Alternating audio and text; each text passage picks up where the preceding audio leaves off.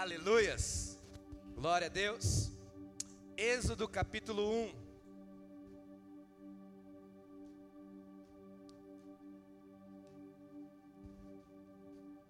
Êxodo capítulo 1, verso 12.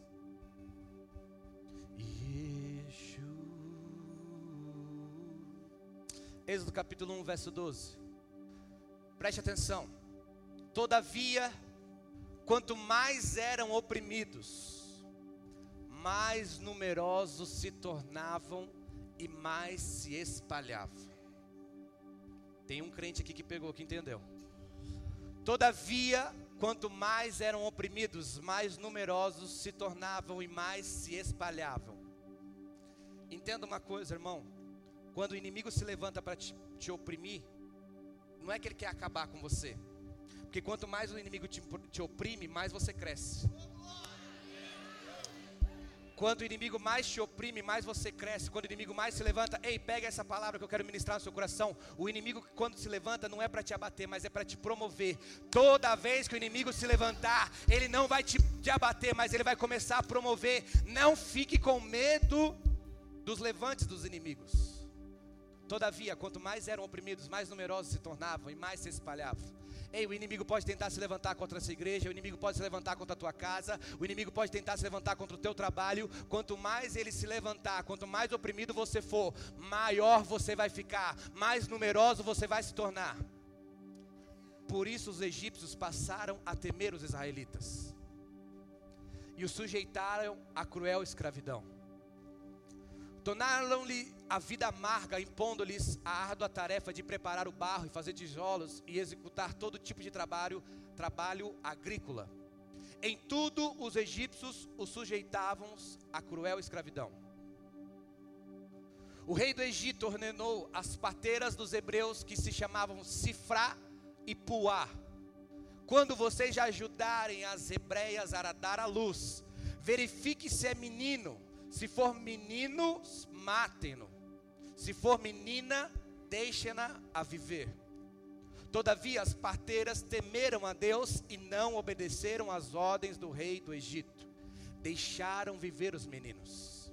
Então o rei do Egito convocou as parteiras e ele perguntou: Por que vocês fizeram isso? Por que deixaram viver os meninos? Respondeu as parteiras do faraó: Ah, as mulheres hebreias não são como as egípcias são cheias de vigor e dão a luz antes de chegarem as pateiras. Deus foi bondoso com as pateiras e o povo ia se tornando ainda mais numeroso. Bate na mão da pessoa que está lá e fala assim: só vai crescer, irmão. Só vai crescer, irmão. Vira para ele e fala assim: se prepara, porque já está ficando pequeno. Fala, só vai crescer. Tem alguém que está comigo aqui ou estou sozinho, hein?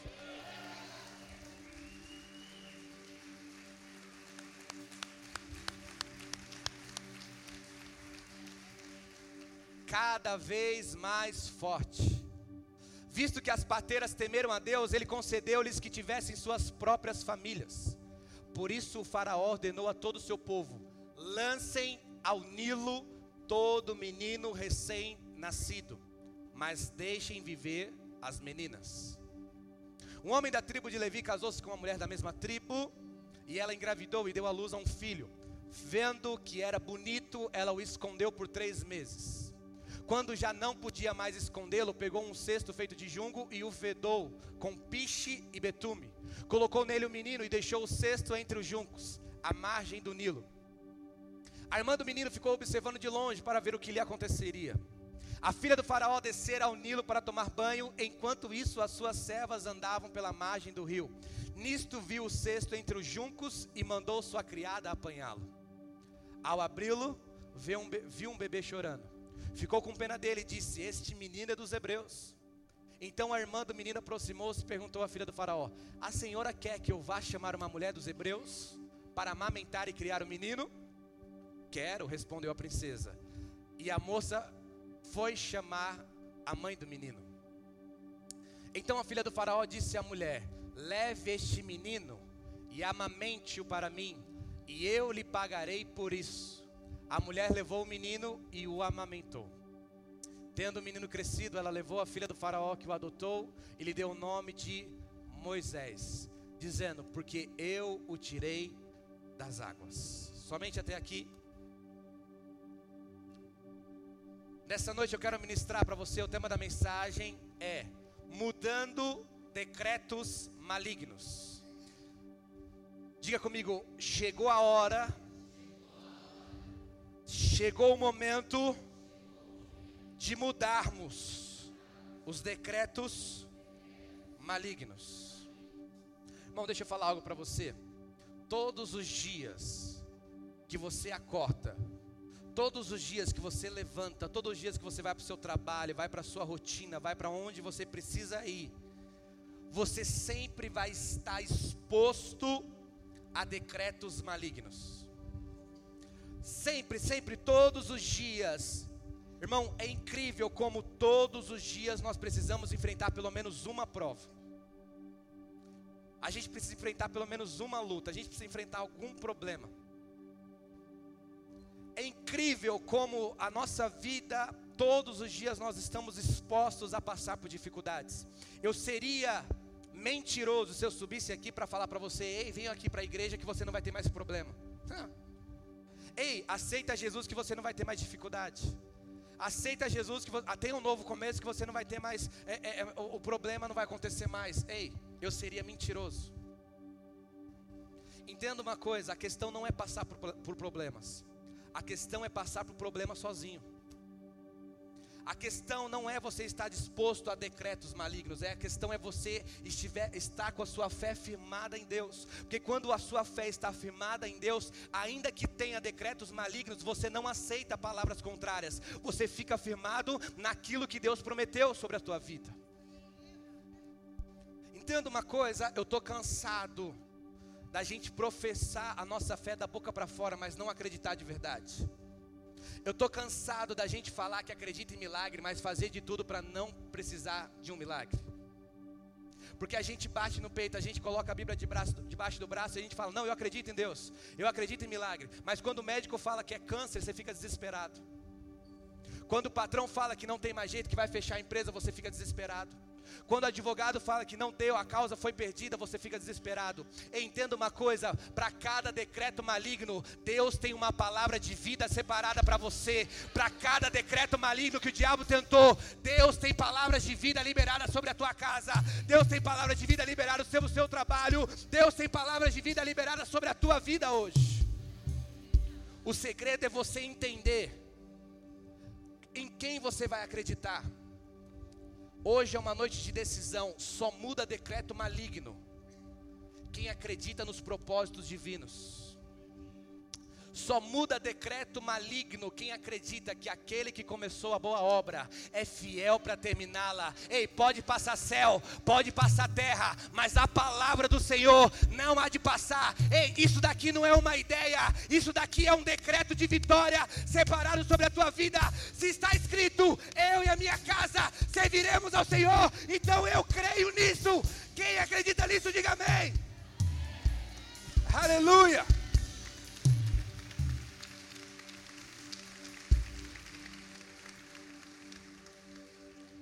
Mas é incrível como nós ficamos em dúvida. Irmão, ter dúvida não é pecado. O problema é você acreditar nos decretos malignos. Ter dúvida não é, não te torna mais pecador. O problema é você aceitar os decretos malignos como um ponto final. Ei, entenda uma coisa.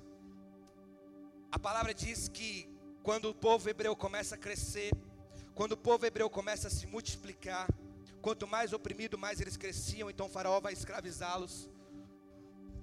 Preste atenção. Faraó fala o seguinte: a gente precisa parar ele. A gente precisa deter eles. A gente precisa colocar um ponto final deles. É nesse momento que Faraó vai dar um decreto. Que decreto que é esse? Se nascer menino, mate. Se nascer menino, mate. Agora se coloque no lugar das hebreias. Se coloque no lugar desse povo. Imagina você, mulher engravida, e você fica durante nove meses desesperada. Nove meses você fica desesperada, porque se nascer menino vai ter morte na sua casa. Quem é mãe aqui? Levanta a mão. Quem é mãe? Quem é mãe? Você que é mãe, imagina o desespero de você saber que se o teu filho for um menino, você vai ter que matá-lo. Era esse decreto maligno que estava sobre o povo hebreu. Era esse decreto maligno que estava sobre o povo de Deus. Era esse decreto que Faraó tinha levantado. Ei, mas entenda uma coisa, guarde no seu coração: nenhum decreto maligno frustra um propósito divino. Você não entendeu? Eu vou repetir. Ei, nenhum decreto humano frustra um propósito divino. Ei, ainda que você tenha, de, ainda que tenha decretos do homem, ainda que tenha decretos do inferno, nada vai frustrar os propósitos de Deus na tua vida. Ei, Deus está falando, para de ficar desesperado. Hoje tem vida para tua casa, hoje tem vida para o teu trabalho, hoje tem vida para esse ministério. Preste atenção. Imagina o desespero das mulheres. Porque se for menino, vai morrer. Se for menino, vai ter morte em casa. Deus me trouxe aqui como profeta, como uma voz profética para falar: o desespero na tua casa acaba hoje. Você não entendeu? Eu vou repetir. O tempo de desespero acaba hoje. O tempo de aflição acaba hoje. Pode nascer menino, pode nascer menina, porque a palavra de Deus não é de morte. A palavra de Deus é de vida e vida e abundância. Quem crê nisso, diga amém. Bate na mão de duas pessoas e fala assim: não vai ter morte, não, irmão. Fala assim: está chegando vida sobre a tua casa hoje. Quem crê nisso? Quem crê nisso? Quem está comigo aqui nessa noite? Quem está com expectativas para aquilo que Deus está liberando nessa noite? Ei, Deus está liberando vida nessa noite. Preste atenção. É nesse momento que vai entrar na história uma mulher chamada Joquebede. Joquebede, ela engravida, ela já tem dois filhos, mas ela engravida. E a palavra diz, coloca para mim Êxodo capítulo 2, no verso 2. Olha que lindo. E ela engravidou e deu à luz um filho. Vendo que era bonito, ela o escondeu por três meses. Diga comigo, vendo que era bonito. Meu irmão, quando o propósito é de Deus, nunca vai ser feio. Alguém lá atrás entendeu? Alguém lá atrás entendeu? Quando o propósito é de Deus, nunca vai ser feio. O que Deus tem para a sua vida é algo bonito. O que Deus tem. Ah, tem alguém que está entendendo? Eu estou pregando sozinho. O que Deus tem para a tua vida é algo bonito. O que Deus tem para o teu ministério é algo lindo. Ei, você pode erguer sua mão. Você pode glorificar. Porque Deus tem algo lindo para você nessa noite. Quem crê nisso celebra, glorifica, faz alguma coisa para Jesus.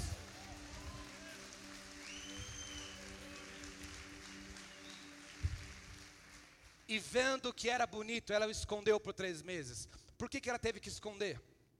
Porque se estivesse exposto, ia ter morte. Porque se estivesse à mostra, ia ter morte. Se tivesse todo mundo vendo, pastor Dedé, ia ter morte. É por isso que ela tem que esconder. Entenda uma coisa, irmão. Tem muito propósito da nossa vida que está morrendo porque a gente quer mostrar para todo mundo. Tem muito propósito na nossa vida que está morrendo porque a gente quer exibir para todo mundo. Ei, meu irmão, tem propósito na tua vida que você vai ter que esconder. Isso não é sinal de vergonha, isso é sinal que vai ter vida na tua casa. Preste atenção, se ela não esconde, tem morte. Se ela não esconde, sabe por que a gente está perdendo o propósito? Porque a gente está compartilhando o nosso sonho com quem não tem que compartilhar. Em vez da gente ser Joquebete, a gente está sendo igual José. A gente sonha e já sai correndo para falar para todo mundo. Ah, eu tive um sonho, eu tive um sonho porque Deus falou isso, porque Deus falou. Entenda uma coisa, irmão. Tem coisa que Deus vai fazer no secreto. Tem coisa que Deus vai fazer no oculto. Tem coisa que Deus vai fazer no escondido. Isso não significa que Ele não está fazendo, Ele está fazendo, mas ninguém está vendo. Pastor, por quê? Porque tem gente que não pode fazer parte do seu processo. Eu estou sozinho aqui, hein? eu estou sozinho aqui. Tem gente que não vai fazer parte do teu processo, mas vai fazer parte do teu resultado. Meu Deus!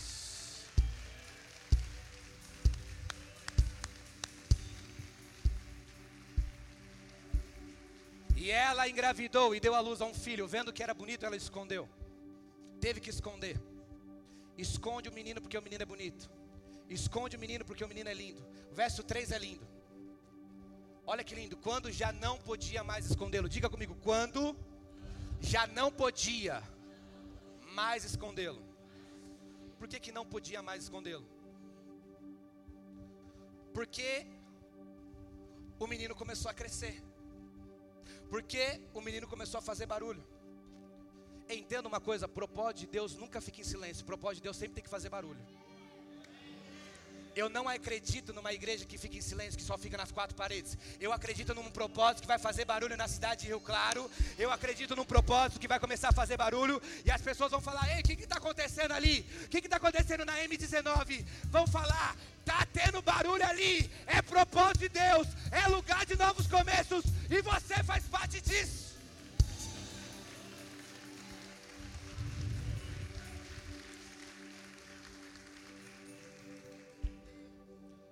Mas o decreto era de morte.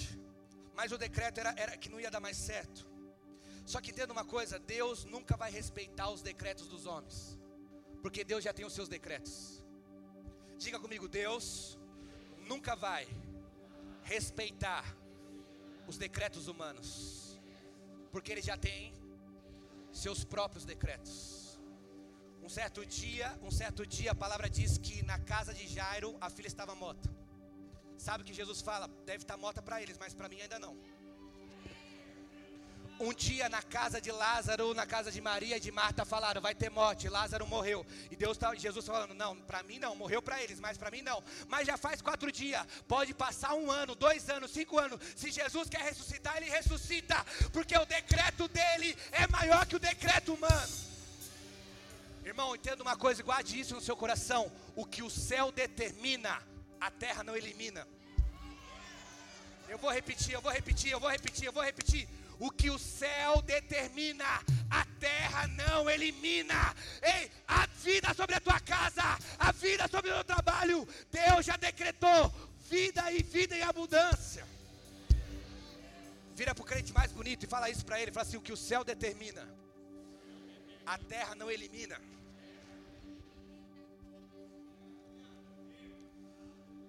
Aí ela começa a esconder, mas a palavra diz que quando não podia mais escondê-lo. Por que não podia mais escondê-lo? Porque começou a crescer. Diga comigo, começou a crescer. Começou a fazer barulho. E aí não dá para esconder mais. Aí, Bruno, não dá para esconder mais, por quê? Porque está crescendo. Eu pergunto e você responde: está escondido, sim ou não? Está escondido, sim ou não? Está crescendo, sim ou não? Então, pera, está escondido e está crescendo? Porque propósito de Deus não precisa de público para crescer. Alguém lá atrás entendeu? Alguém lá atrás entendeu? Ei, propósito de Deus, até escondido continua crescendo. Propósito de Deus não precisa de plataforma para crescer. Propósito de Deus não precisa de aplausos para crescer. Propósito de Deus não precisa de vitrine para crescer. Ainda que tenha decretos malignos, quando o propósito é de Deus, cresce mesmo escondido. Quem crê nisso, diga amém. Eu vou aplaudir sozinho.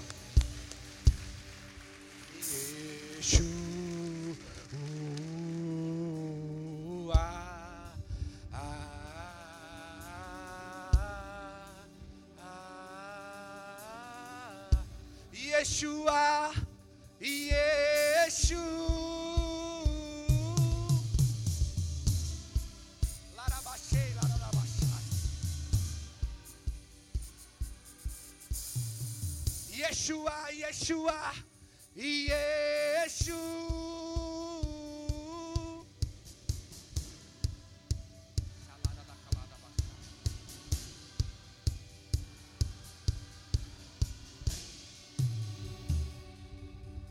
Adriano, está escondido, está guardado, mas mesmo assim está crescendo.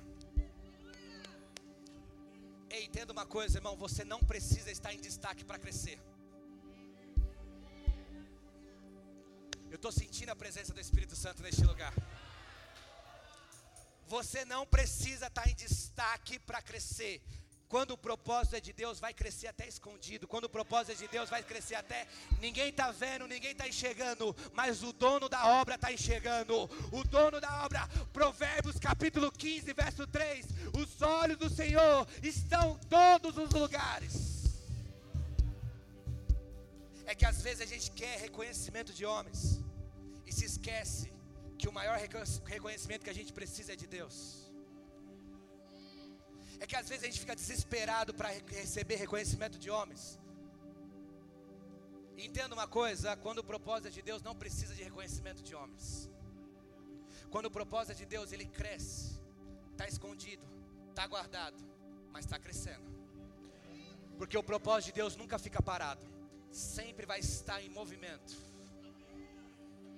Eu quero dizer que tudo aquilo que estava parado sobre a tua casa, tudo aquilo que estava parado sobre as tuas finanças, tudo aquilo que estava travado. 2019 talvez foi o ano que ficou tudo travado. Eu profetizo que Deus está falando, vai começar a ter vida, vai começar a movimentar, vai começar a crescer novamente. Ficou parado por um tempo, mas Deus está falando, não há decreto maligno que é maior do que a minha palavra.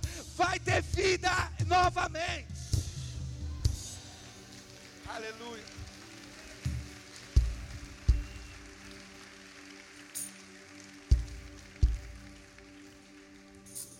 Verso 3. Êxodo capítulo 2, verso 3. A palavra vai dizer o seguinte: Quando não podia mais escondê-lo, Joquebede vai pegar um cesto. Pegou um cesto feito de junco e o vedou com piche e betume. Colocou nele o menino. Colocou nele o menino e o deixou o cesto entre os juncos. Eu profetizei isso de manhã e eu quero profetizar hoje. Para Joquebete, isso daqui era um caixão. Para Miriam, irmã de Moisés, isso daqui era um caixão. Para Faraó, isso daqui era um caixão. Para a filha de Faraó, isso daqui era um caixão. Mas para Deus, o que os homens viam caixão, Deus via um bote salva-vidas. A palavra vai dizer o seguinte: que quando ela pega o cesto, ela prepara o cesto, coloca o menino e deixa nas margens do rio Nilo. Aí há algo lindo, porque Deus, eu falei, Ele não trabalha, Ele não respeita as leis dos homens, Ele não respeita as leis nem da natureza, porque Ele tem as suas próprias leis. Preste atenção, coloca para mim aquela foto. Entenda e guarde isso, porque isso é algo profético. Preste atenção, eu quero que você tenta compreender, entra comigo nessa história. Como é que era dividida o antigo Egito? Era dividida em alto e baixo Egito. Aonde os reis, faraós, conselheiros, os egípcios moravam aqui embaixo, na nascente do rio Nilo. E o povo hebreu trabalhava no meio do Nilo, mas morava na onde desaguava o Nilo. Por quê? Porque o Nilo era o lugar que eles faziam tudo. Lavava roupa no Nilo, tomava banho no Nilo, tudo eles utilizavam o rio Nilo. E você que é, você entende que o rei sempre quer o melhor. Então o rei não vai construir a sua casa depois da casa dos hebreus, depois da casa dos escravos. Por quê? Porque senão a sujeira dos hebreus ia para a casa dele. Então, como é que era dividido nesse tempo?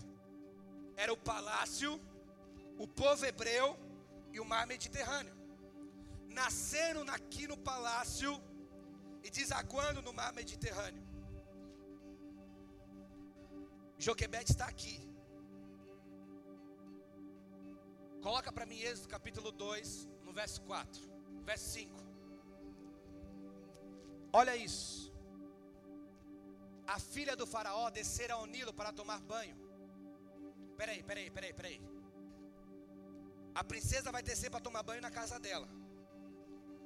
Joquebede vai deixar o cesto aqui. Diga comigo, palácio, Hebreus, mar Mediterrâneo. Fala, palácio, Hebreus, mar Mediterrâneo. Preste atenção. Se você sair daqui hoje, hoje não que está escuro, mas amanhã e for lá para Piracicaba, tem um rio que corta a cidade. E você sabe que o rio ele nasce em um lugar, tem o seu próprio curso e deságua em outro lugar. Não tem como o rio fazer voltar para trás. Palácio, Hebreus, Mar Mediterrâneo. O rio nasce aqui, deságua aqui. Joquebede coloca o cesto aqui.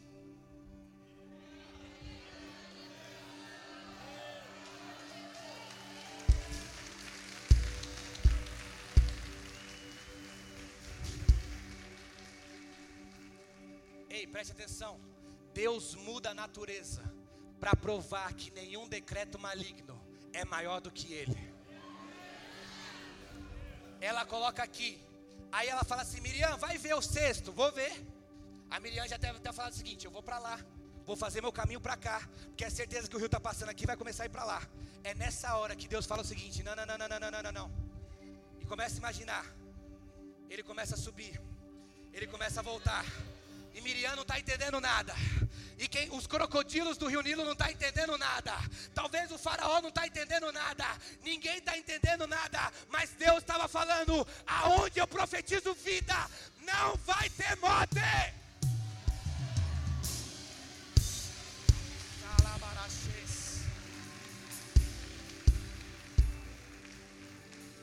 Ei, bate no peito e fala assim: nenhum decreto maligno é maior que o Deus que eu sirvo.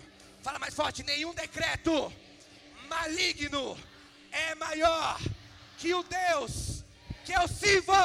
Quem crê nisso faz barulho para Jesus.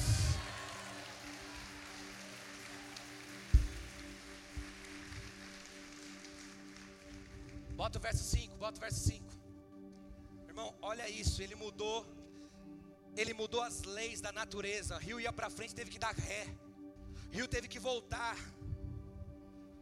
Aí a palavra vai dizer o seguinte: que no mesmo instante que o, o cesto está voltando, é a mesma hora que a princesa vai tomar banho. Você acha que Joquebede sabia a hora que a, que a princesa ia tomar banho? Eu acredito que no céu estava assim, ó. Estava aqui no povo hebreu. Deus só estava esperando a, a princesa descer. Enquanto não desce, eu não mando. Enquanto não desce, eu não vou mandar. Por quê? Porque Deus é detalhista. Ele vai mandar tudo. Ei, preste atenção: Deus não vai chegar antes, não vai chegar depois. Ele vai chegar na hora certa. Ele não vai se adiantar e nem vai se atrasar. Ei, meu irmão, guarde isso no seu coração. Deus não vai chegar antes, também não vai chegar depois. O que importa é que ele vai chegar. Quando a princesa está descendo, o cesto para lá no palácio. Aí isso é lindo. Enquanto isso, as suas servas andavam pela margem do rio. Nisto viu o cesto entre os juncos e mandou sua criada apanhá-lo. Volta, volta, volta, volta. A palavra diz que ela estava descendo para o rio Nilo mas as servas já estavam na margem. Mas quem vai ver não é a serva, quem vai ver é a princesa. Porque Deus não vai mostrar propósito para quem não consegue resolver nada.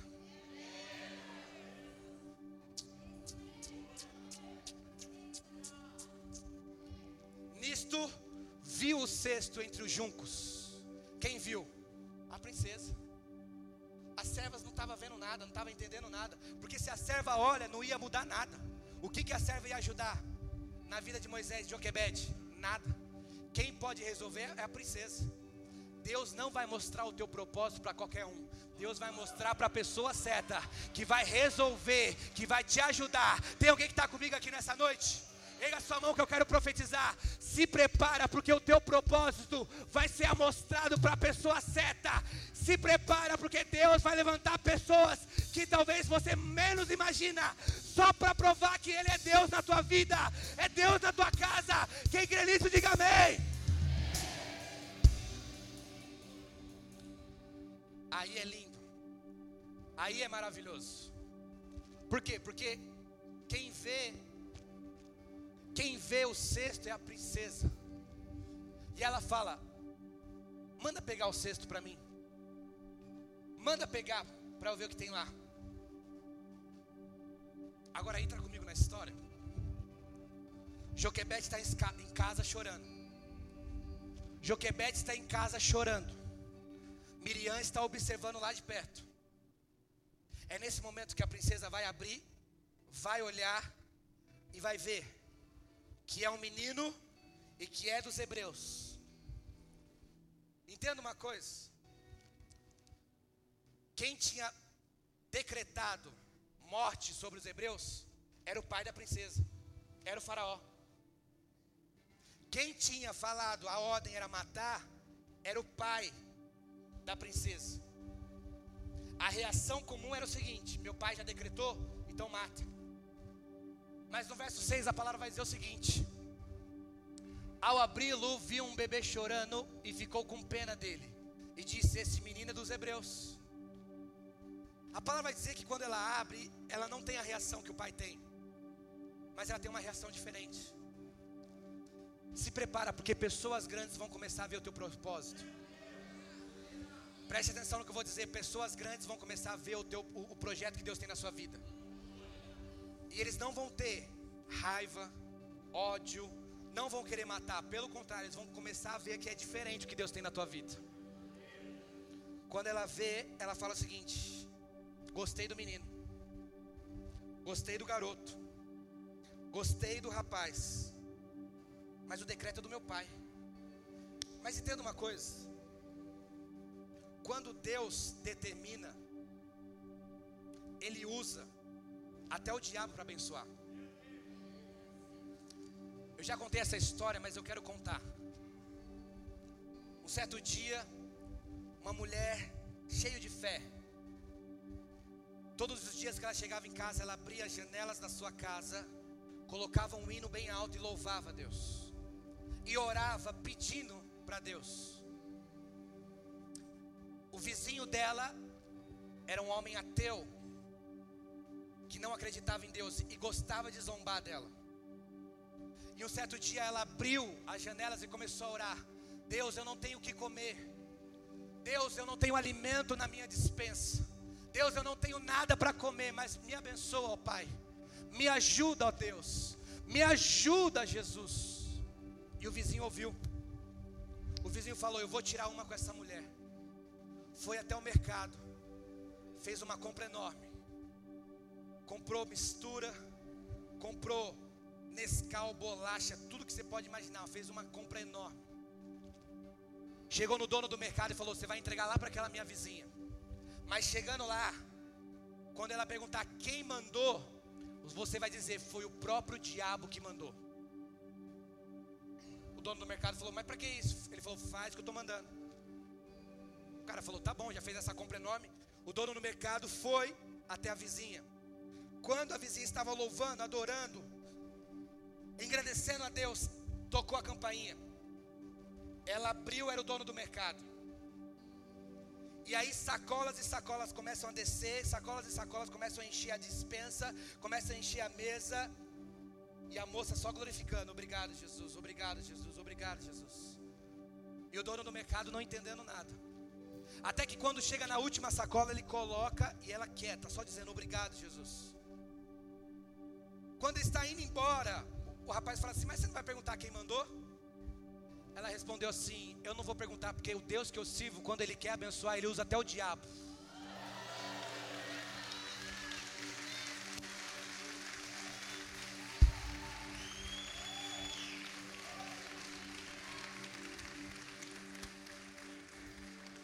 A filha do faraó, aquela que tinha decretado, o pai que tinha decretado, começa a falar o seguinte: ei, não dá para matar.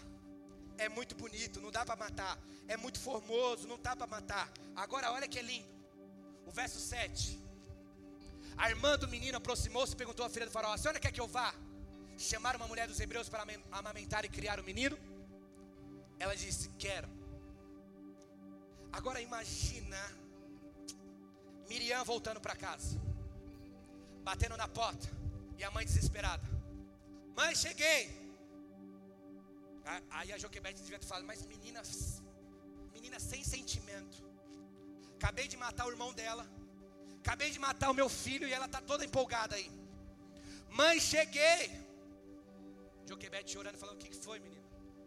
Você já viu? Você já viu o menino morrer? Não. Você já viu algum, algum animal morder, pegar algum crocodilo, pegou o seu irmão? Não. Ele já foi para frente, você perdeu ele de vista? Não, não, não, não. Mãe, eu estava vendo o cesto. E aí era para ir para frente, mas parece que o cesto engatou uma ré e voltou para trás. Ele começou a voltar, começou a voltar, começou a voltar. E sabe onde foi parar? Onde, menina? Na casa do faraó. Ah. Então você veio aqui para falar que ele não morreu pelas águas, não morreu, morreu pelos crocodilos, mas morreu pela mão do próprio faraó? Não. Não foi, mãe. O que, que foi, menina? Que acontece é que a filha do faraó abriu viu o menino e se compadeceu. Aí eu fui lá, mãe, e perguntei: Você quer que eu leve até alguma mulher para amamentar? E o que, que ela respondeu? Ela respondeu: Quero. Preste atenção. Quem é que está pedindo favor? Joquebete para a princesa ou a princesa para Joquebete? Eu vou perguntar de novo: quem que está pedindo favor? Joquebede, a mãe do menino, para a princesa ou a princesa para a mãe do menino? E por que você fica desesperado pedindo favor para gente grande? Deus me trouxe aqui como voz profética para falar: se prepara, para de ficar desesperado, porque aquele que é grande vai até você. Meu Deus! Se prepara porque o seu telefone vai tocar, a porta vai bater e você vai falar: Meu Deus, é o patrão. Meu Deus, é o grande. O que, que ele quer? Ele vai falar: Você pode me ajudar? Você tem como me ajudar? Quem crê nisso celebra ele. Yeshu.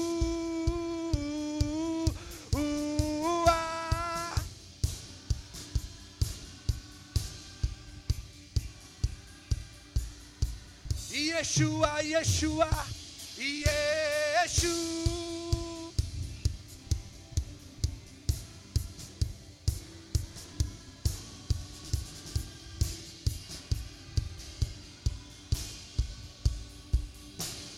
Imagina a Joquebete. Imagina Joquebete. Quando ela chega no palácio. Está lá a filha do faraó segurando. Põe o verso 9. Então a filha do faraó disse à mulher: Leve este menino e amamente-o para mim, e eu lhe pagarei.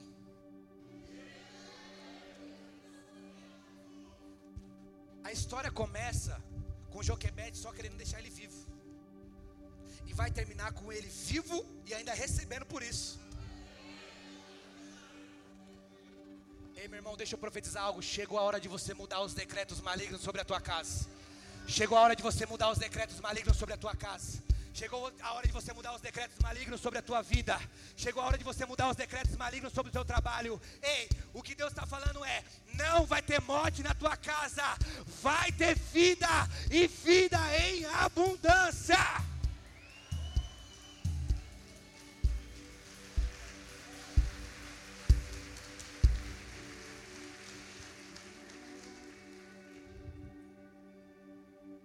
A Joquebede fala o seguinte: Meu Deus, eu só queria que ele ficasse vivo. Mas Joquebede não sabia quem Moisés ia se tornar. A filha do Faraó não sabia quem ele ia se tornar. Faraó não sabia quem Moisés ia se tornar. Miriam não sabia quem ele ia se tornar. Mas Deus já sabia o que ele tinha preparado para Moisés. Sabe por que ainda aquele parente não morreu? Sabe por que ainda aquele emprego não foi embora? Sabe por que ainda você está vivo? Porque Deus sabe aonde você vai chegar. O que Deus tem preparado para você é algo grande, irmão. O que Deus tem preparado para a tua vida é algo grande que você nem imagina, nem olhos viram, nem ouvidos ouviram, nem subiu ao teu coração. O que, pastor? As coisas que Deus preparou para você. Fique de pé no seu lugar, fique de pé no seu